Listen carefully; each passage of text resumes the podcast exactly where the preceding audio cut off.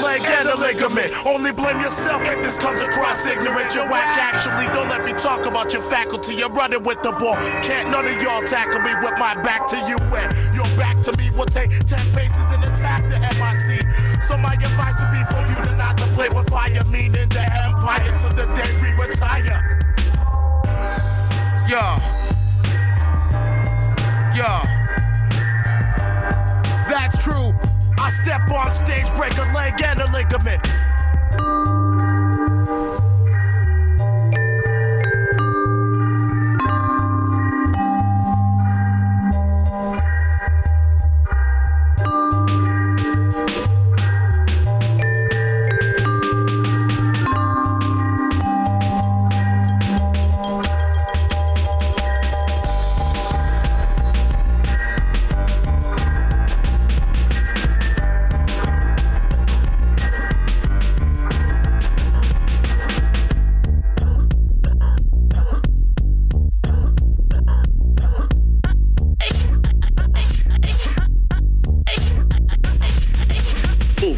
corner.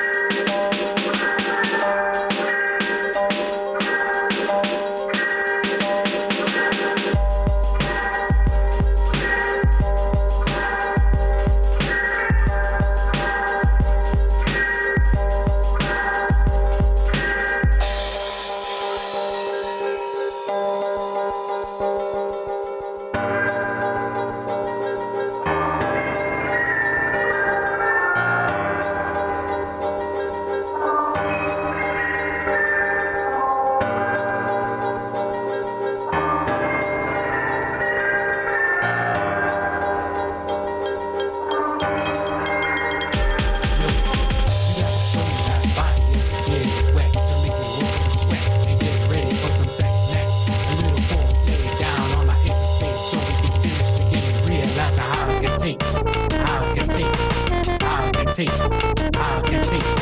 And have you in ecstasy right next to me as I caress your body.